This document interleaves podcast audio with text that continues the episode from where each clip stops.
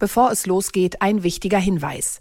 Dieser Podcast ist keine Anlageberatung oder Empfehlung. Alle Angaben sind ohne Gewähr. Diese stellen keinen Ersatz für eine professionelle und individuelle Beratung dar. Werteentwicklungen der Vergangenheit sind kein Indikator für zukünftige Wertentwicklung. Aktien fürs Leben. Der Vermögenspodcast von Kapital. Mit Christian Röhl und Horst von Butler. Hallo und herzlich willkommen zu einer neuen Folge von Aktien fürs Leben, dem Vermögenspodcast von Kapital. Wir sind Christian Veröhl und Horst von Butler. Wir schauen heute auf das große Sorgenkind der Weltwirtschaft. Und damit meine ich nicht Europa, sondern China. Denn dort weiten sich die Proteste gegen die strenge No-Covid-Politik aus. Dabei wollte man ja gerade eigentlich versuchen, so ein bisschen zu lockern. Aber stattdessen müssen neue Städte abgeriegelt werden und da Dagegen begehren immer mehr Menschen auf und es kommt zu immer neuen Protesten. Und wir fragen uns natürlich, was bedeutet das für Chinas Wirtschaft, für die Weltwirtschaft, aber auch für die Anleger.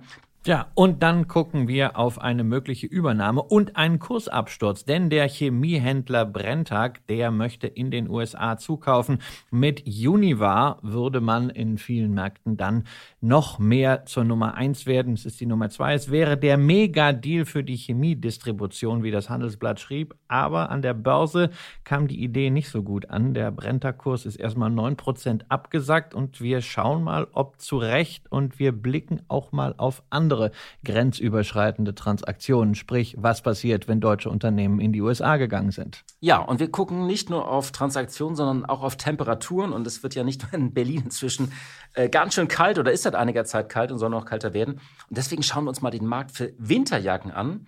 Und beim Börsenparkett müssen dann natürlich zwei Marken genannt werden, Montclair und Canada Goose. Tja, und weil das alles noch nicht reicht und die Jacken, die ja im Ausland produziert werden, auch irgendwie zu uns kommen müssen, vielleicht per Schiff, blicken wir ganz zum Abschluss auch nochmal auf die Frachtraten und was das eigentlich für die Containeraktien heißt. Und da gibt es eine faustdicke Überraschung nämlich. Nämlich, wer die größten Gewinne in diesem Jahr macht. Das Ganze sehen.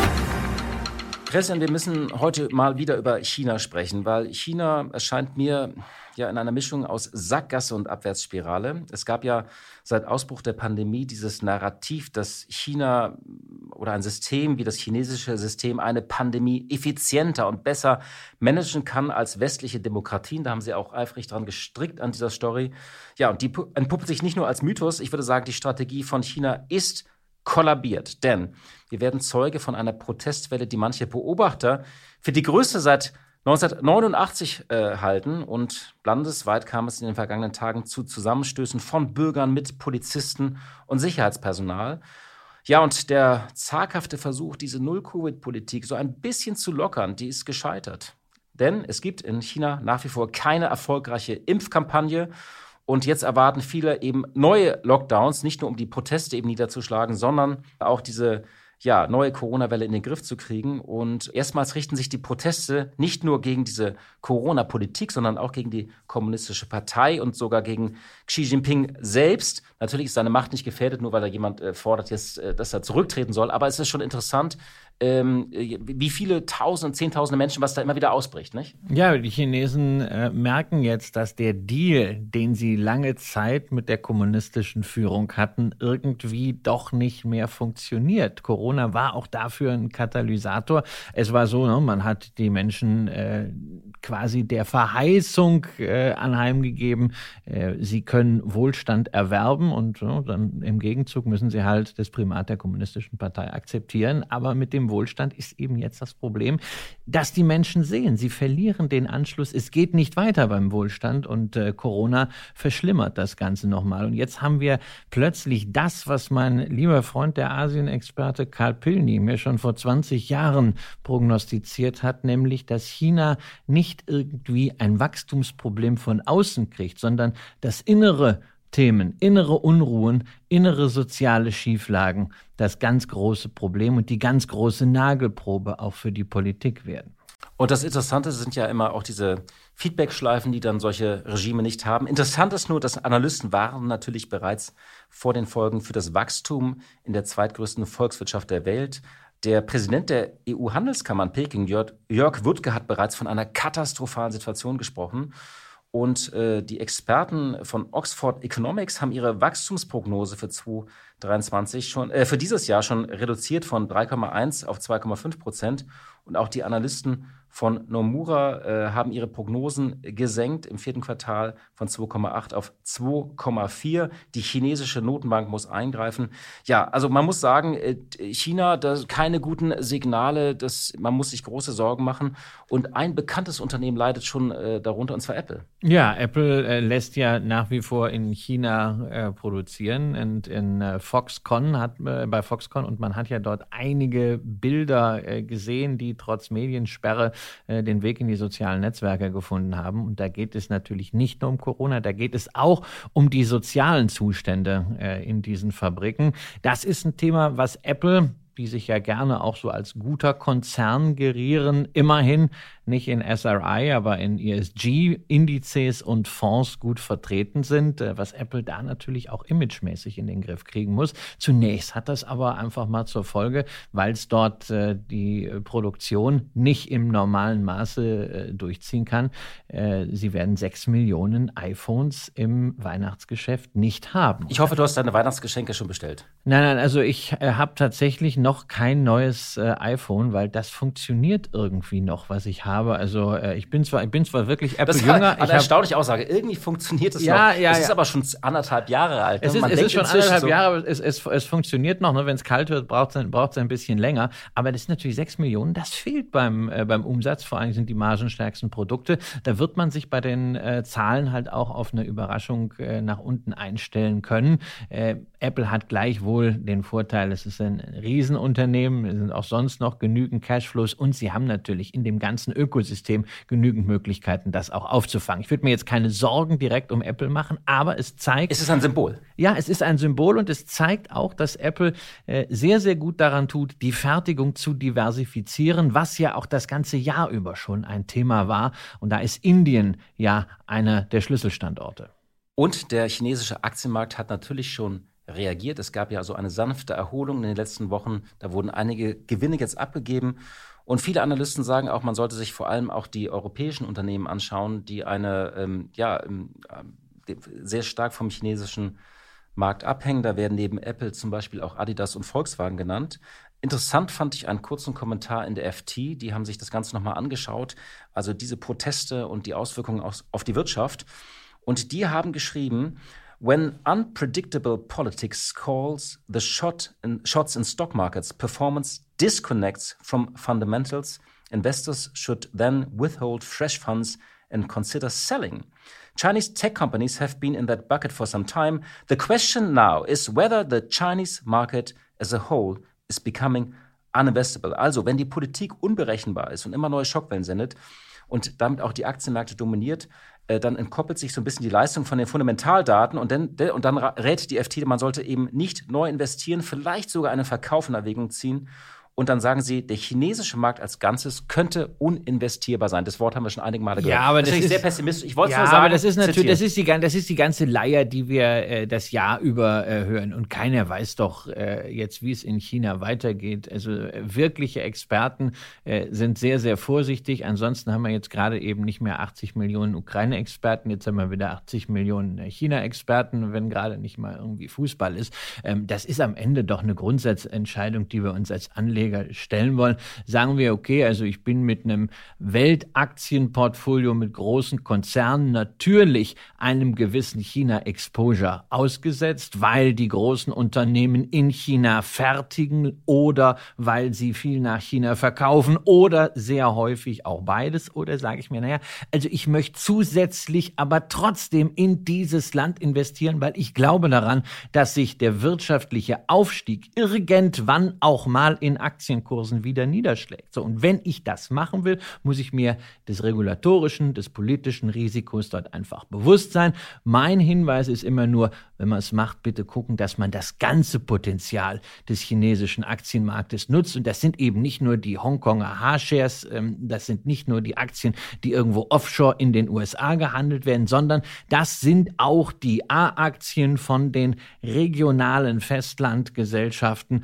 und die sind teilweise in den großen Indizes nicht oder nur zu einem ganz kleinen Teil drin. Deswegen, wenn China, dann würde ich immer für einen breiten China-Index, also beispielsweise MSCI China All Shares, Stock Connect, gibt es einen Fonds, unter anderem ETF von Invesco, plädieren oder eben für einen aktiv gemanagten Fonds, der vielleicht auch zwischen den verschiedenen Aktiengattungen mal Arbitrage machen kann, der da näher dran ist. Ich habe meine China-Fonds auch noch nicht verkauft, sind deutlich im Minus und ich würde dieser dieser Haltung zustimmen, dass das Potenzial mittel- und langfristig natürlich weiterhin groß ist in China. Kurzfristig ist es bloß sehr schwierig. Man muss schauen, wie die Chinesen da rauskommen. Nur, man sollte auch bitte immer rechnen, wenn wir über den MSCI Emerging Markets reden. Wie gesagt, der hat nur einen Ausschnitt des chinesischen Aktienmarktes, trotzdem rund ein Drittel Anteil. Und wenn ich dann so eine 70-30-Strategie, MSCI World 70, MSCI Emerging Markets äh, 30 Prozent in meinem ETF-Portfolio habe,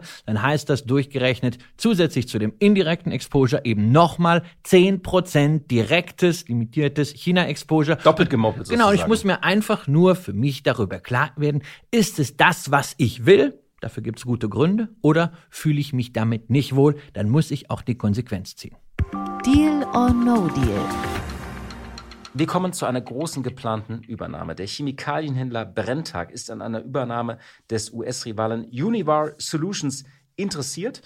Ähm, Brenntag hat bestätigt, dass es da Gespräche gibt und ähm, es gibt noch keine konkreten Ergebnisse oder Vereinbarungen, nur Gespräche ähm, und auch jetzt noch kein, kein, kein, kein Preis oder so.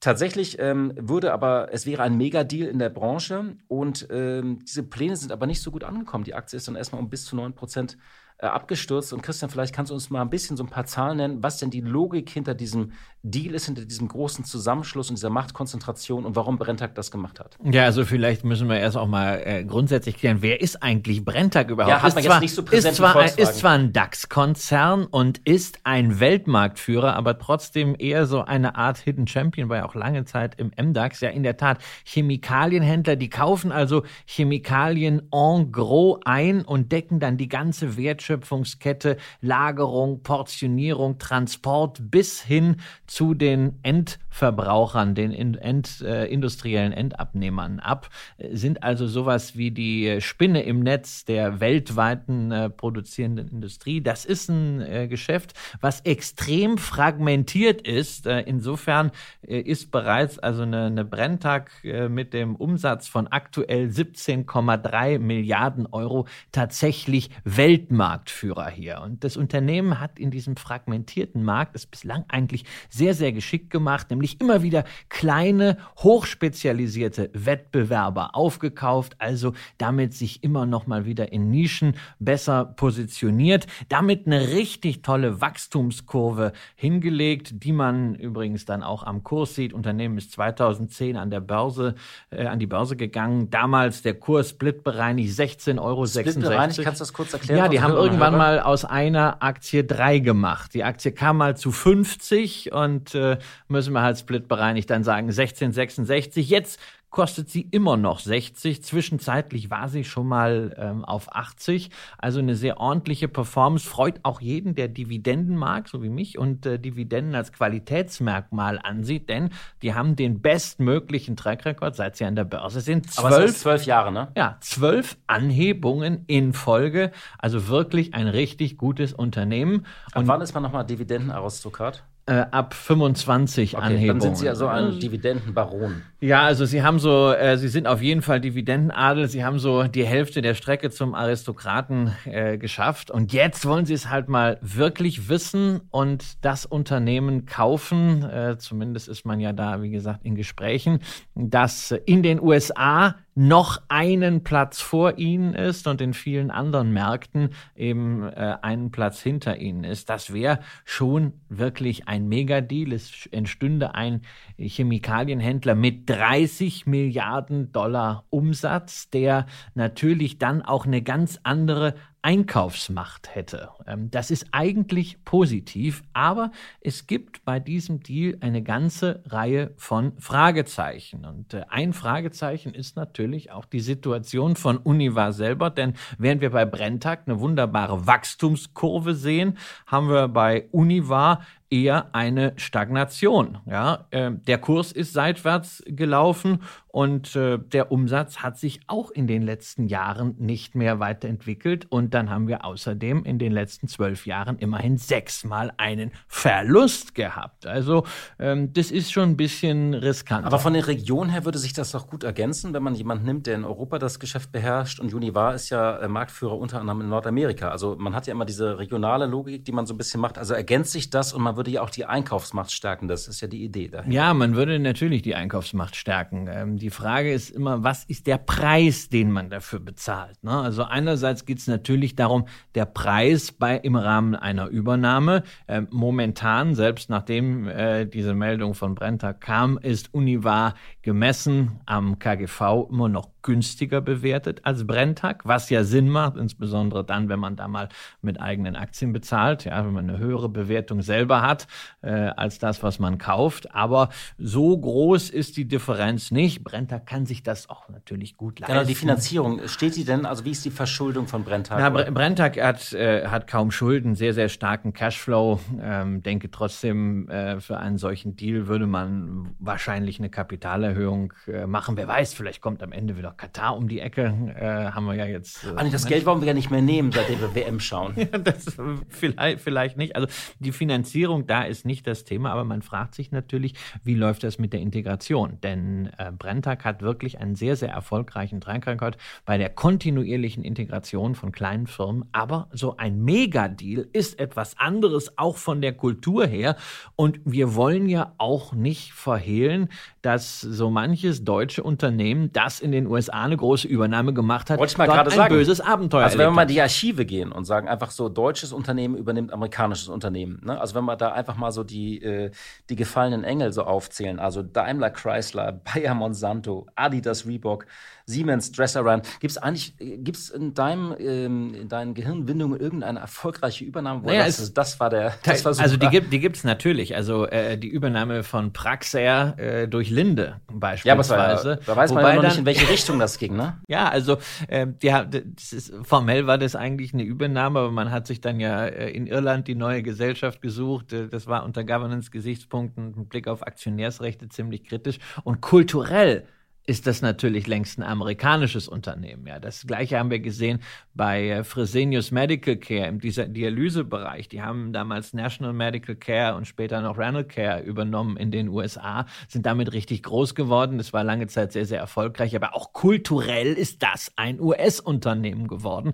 Und das ist natürlich äh, ein großes Fragezeichen, was da drüber steht. Wie überdies natürlich auch sich in der Chemieindustrie die Frage stellt, ob da nicht stärker auch die äh, Produzenten Direktvertrieb Richtung B2B machen werden. Das heißt also, ist zumindest bei den größeren Portionen es irgendwann heißt, ähm, wir brauchen diese Chemikalienhändler dann nicht, beziehungsweise wir brauchen sie nur bei hochkomplexen Themen, wo zum Beispiel Lagerung, Transport, wenn es um Kühlung geht oder sowas, wirklich sehr, sehr wichtig sind. Die Marktkapitalisierung von Univar ist ja, liegt ja bei 5,3 Milliarden Dollar. Äh, dann müssen aber noch 2 Milliarden Schulden mitgekauft, in Anführungszeichen, werden. Das ja, ist ja das, ist, das ist natürlich immer, das ist immer ein äh, ein Thema, ähm, dass man eben nicht nur auf Marktkapitalisierung gucken sollte, also Anzahl der ausstehenden Aktien mal Börsenkurs, sondern obendrauf immer noch die Nettoschulden rechnen muss. Und dann ist man bei der Kennzahl, die man Enterprise Value nennt. Das ist nämlich der Unternehmenswert, den dann ein Übernehmer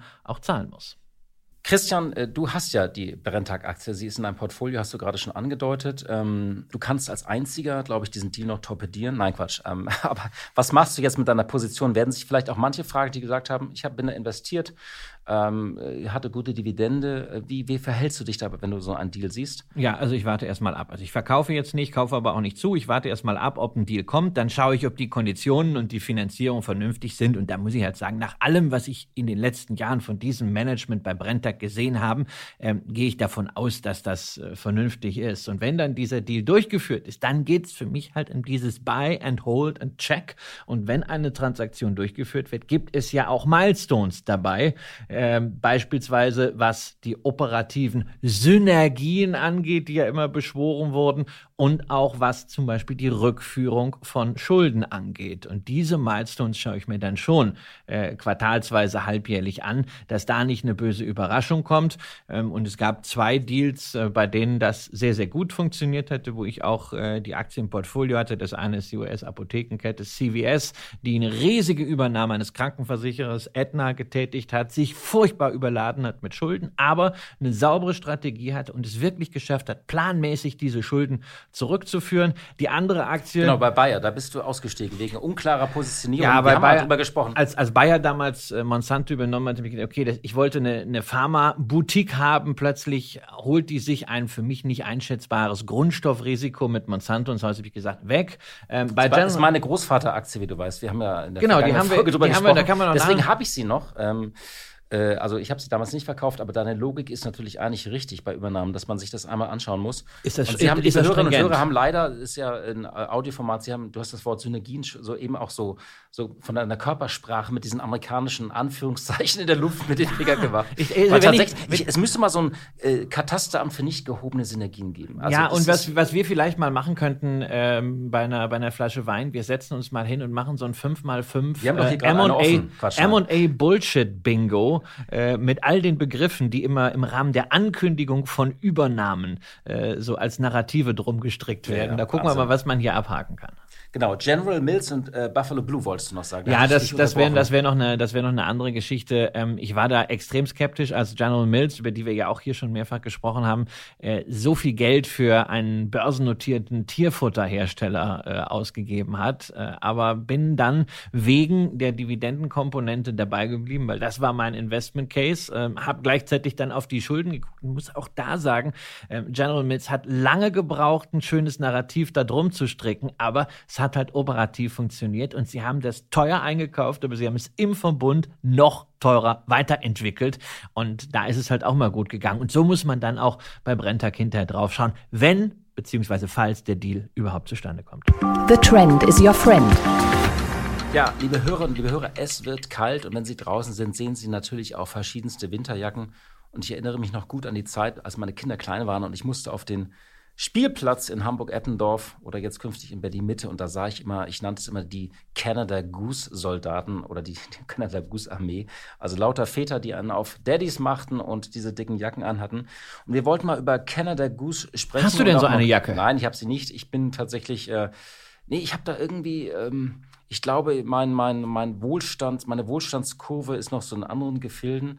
Ähm, also so Jacken über 1000 Euro. Ähm, bin ich noch nicht so weit. Ich weiß nicht, ähm, vielleicht bei einer Lebenskrise ähm, oder so. Ähm, ich bin da noch, ich nenne jetzt keine anderen Marken, aber ich, mir ist trotzdem warm bei dem, was ich trage. Ich, ich überlege jedes Jahr immer, ob ich mir so eine Canada Goose ja, so oder eine Moncler, eine, Mon eine du kannst nicht kaufe. wie so ein Russe über den Kudamm. Die, die, die ja, am Ende kaufe ich mir dann halt doch wieder LVMH-Aktien. Ja, nicht, nichtsdestotrotz ist äh, Canada Goose natürlich eine, eine, richtig spannende Story. Es ist übrigens auch eine, äh, ist auch eine kleine äh, Case Study, ähm, äh, die, also ich, man könnte mal googeln, also Canada Goose und Harvard Business Manager. Es wurde darüber geschrieben, denn es ist ein Familienunternehmen. Die haben früher für Dritte gefertigt, haben eine eigene Marke entwickelt. Also die Snow Goose lief nur mit, bis der Sohn in der Schule entdeckt hatte, dass Made in Canada irgendwie ja bei den Leuten zieht und ankommt.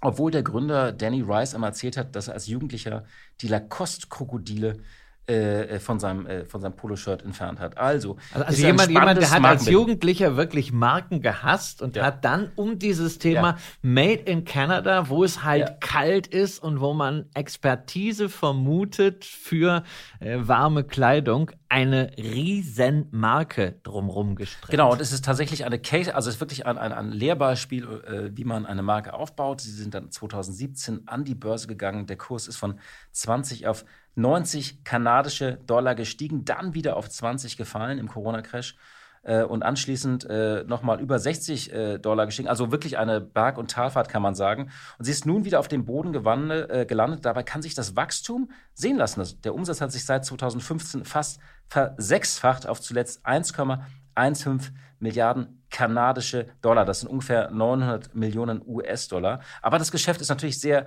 saisonal und ähm, ja, ja wenn man sowas, sieht, sowas sieht man echt selten, ja. Also wenn man das mal runterbricht, dann machen die den halben Umsatz im Q4 und dann äh, im Q1 und im Q3 äh, jeweils nochmal knappe 25 Wahrscheinlich können die im Sommer immer Urlaub machen. Das ja, im, schön, im ne? Sommer haben die, also wenn wir über 1,15 Milliarden Kann-Dollar sprechen, dann haben sie im Q2 70 Millionen gemacht. Ja, im Sommer kauft halt kaum jemand diese Jacken auf Vorrat und da haben sie dann auch traditionell äh, ein negatives EBITDA. Wobei EBITDA, also der operative Gewinn, genau das Thema ist. Ja, sie machen am Ende natürlich einen ordentlichen Gewinn, aber die Marge, die Marge, die Marge, die wird allmählich zum Problem, denn die ist in den beiden so Lala-Quartalen, also im Q1 und im Q3, seit 2019 beständig zurückgegangen. Also im Q3, ne, das ist schon, ist schon merkwürdig. 2019 waren wir noch bei 30 Prozent EBITDA-Marge im Q3,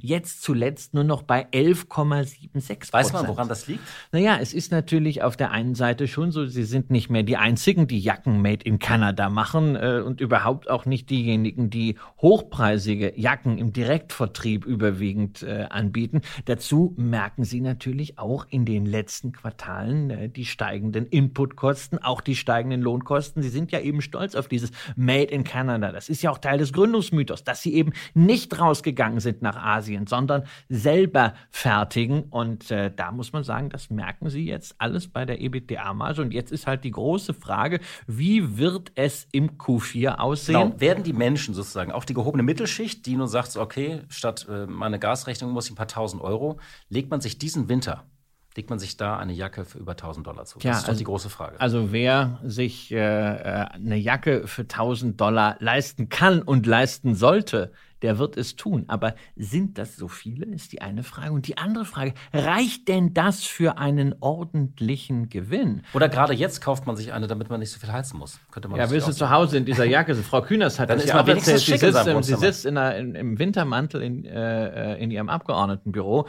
Ich weiß nur nicht, ob sie eine Canada Goose Jacke hat, Frau Kühners. Wenn Sie uns zuhören, ich glaube Sie nicht, aber ähm, vielleicht sagen, sagen Sie uns Bescheid. Aber wenn ich mal auf die letzten vier Quartale gucke, Gewinn 0,76 Kann-Dollar. Und das heißt bei einem Kurs von äh, rund 23 Kann-Dollar ein KGV von 32 für ein Unternehmen, dessen Marge tendenziell erodiert. Und da muss ich sagen, hm, das ist erstmal fett wie eine Gans. Und da müsste irgendwie ein Argument kommen, warum der Gewinn steigen müsste. Und dieses Argument sehe ich nicht, weshalb ich sage, hm, also die Jacke habe ich nicht und die Aktie brauche ich nicht. Schauen wir noch mal ganz kurz auf Montclair. Das Label wurde 1952 in Frankreich gegründet. Die haben erst so Jacken für Bergarbeiter in den Alpen gemacht. Äh, die wurden dann unter anderem für die erste K2-Besteigung ausgerüstet. Ja, und 1992 wurde der Italiener Remo Ruffini Kreativchef und ähm, er hat dann 2003 51 ähm, Prozent, also ein bisschen mehr als die Hälfte des Unternehmens gekauft. 2013 ging es an die Börse zu 10,20 Euro. Erste notiert bei 14,40 Euro, ist dann zurückgefallen.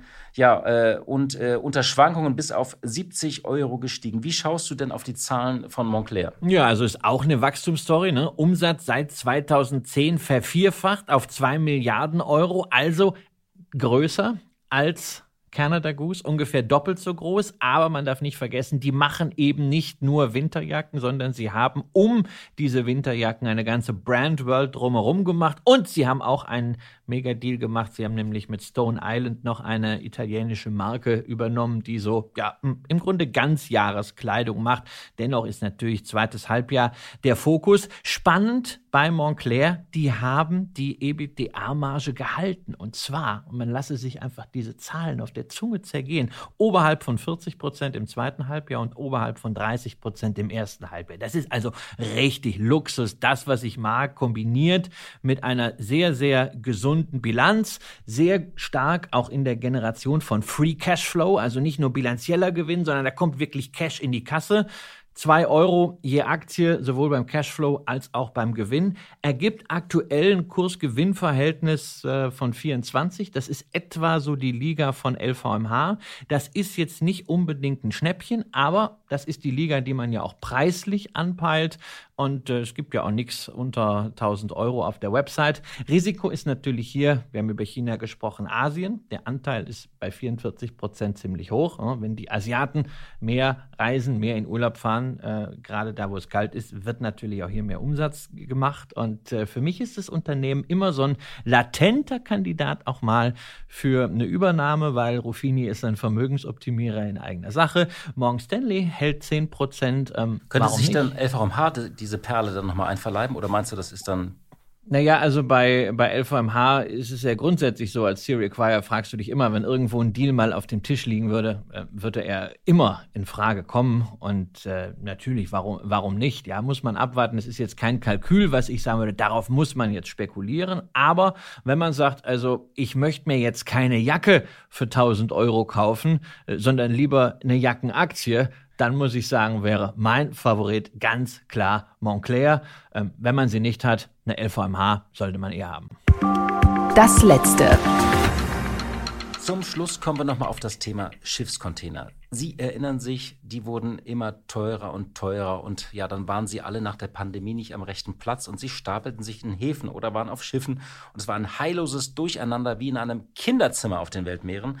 Ja, und jetzt gab es äh, vergangene Woche folgende Meldung, unter anderem hier im Handelsblatt Schiffscontainer fast so günstig wie vor Corona. Die Frachtraten sinken rasant. Ja, und dann wurde dort, ich zitiere, die Reise einer 20-Fuß-Stahlbox von Shanghai nach, Nord nach äh, Nordeuropa, für die Anfang des Jahres noch 8000 Dollar fällig wurden, kostet inzwischen im Schnitt noch 1479 Dollar. Damit ist sie kaum noch teurer als vor Ausbruch der Corona-Pandemie als sie so rund 1000 Dollar kostete.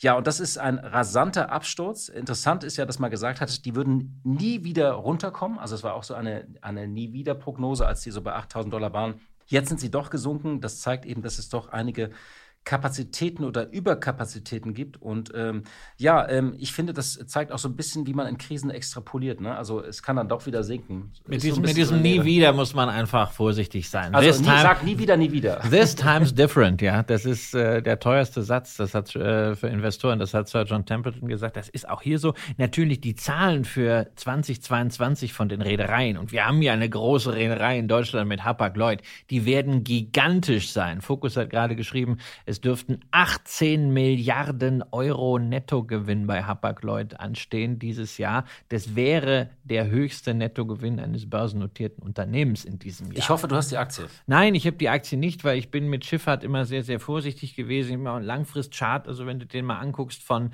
äh, AP Möller-Maersk, der großen Reederei aus Dänemark, da siehst du, wie mühsam, wie zyklisch dieses Geschäft ist. Das ist hervorragend für Trader, aber es ist für äh, Buy-and-Hold-Investoren schon äh, sehr, sehr mühsam. Und ich habe mich da immer äh, rausgehalten.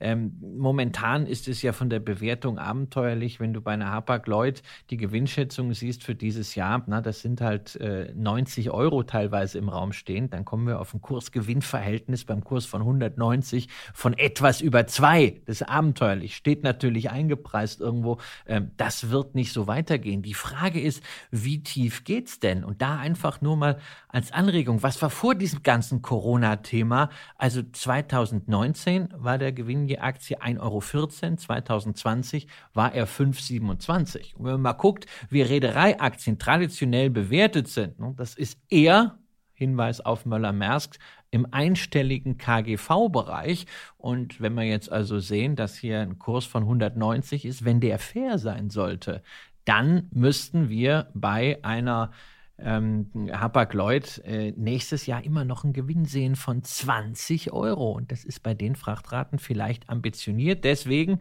wir waren hier sehr, sehr zurückhaltend, als wir im Kontext von HHLA, Hamburger Hafen, China darüber gesprochen haben, über das ganze Thema Schifffahrt. Ähm, eher das nicht ins Depot zu packen. Und genau dieses Urteil würde ich gerade mit Blick auf Hapag-Lloyd hier auch nochmal unterstreichen. Und wer die Aktie immer noch hat und wer sie seit zwei Jahren hat, Mensch, der liegt so weit vorne, der kann man einfach zumindest, falls es noch nicht passiert ist, mal das Geld, was man ursprünglich genommen hat und ein bisschen was vom Gewinn äh, rausziehen. Zumal ja äh, praktisch im äh, Überseeverkehr eigentlich im kommenden Jahr und auch im Jahr darauf äh, wieder mit einem großen Überangebot gerechnet wird und was eben auch so zeigt, die haben jetzt ordentlich Schiffe teilweise bestellt. Sie werden nicht gebraucht. Also mal schlägt es in die eine Richtung aus, mal die andere. Liebe Hörerinnen und liebe Hörer, das war's für heute. Ja, wir haben ein, ein buntes Programm gehabt. Winterjacken, äh, Reedereien, China. Äh, ich hoffe, äh, es war etwas für Sie dabei und Sie sind nun klüger als zuvor. Wir hören uns hoffentlich am, ja, in der kommenden Woche wieder. Machen Sie es gut. Aktien fürs Leben. Der Vermögenspodcast von Kapital. Mit Christian Röhl und Horst von Butler. Dieser Podcast ist eine Produktion der Audio Alliance.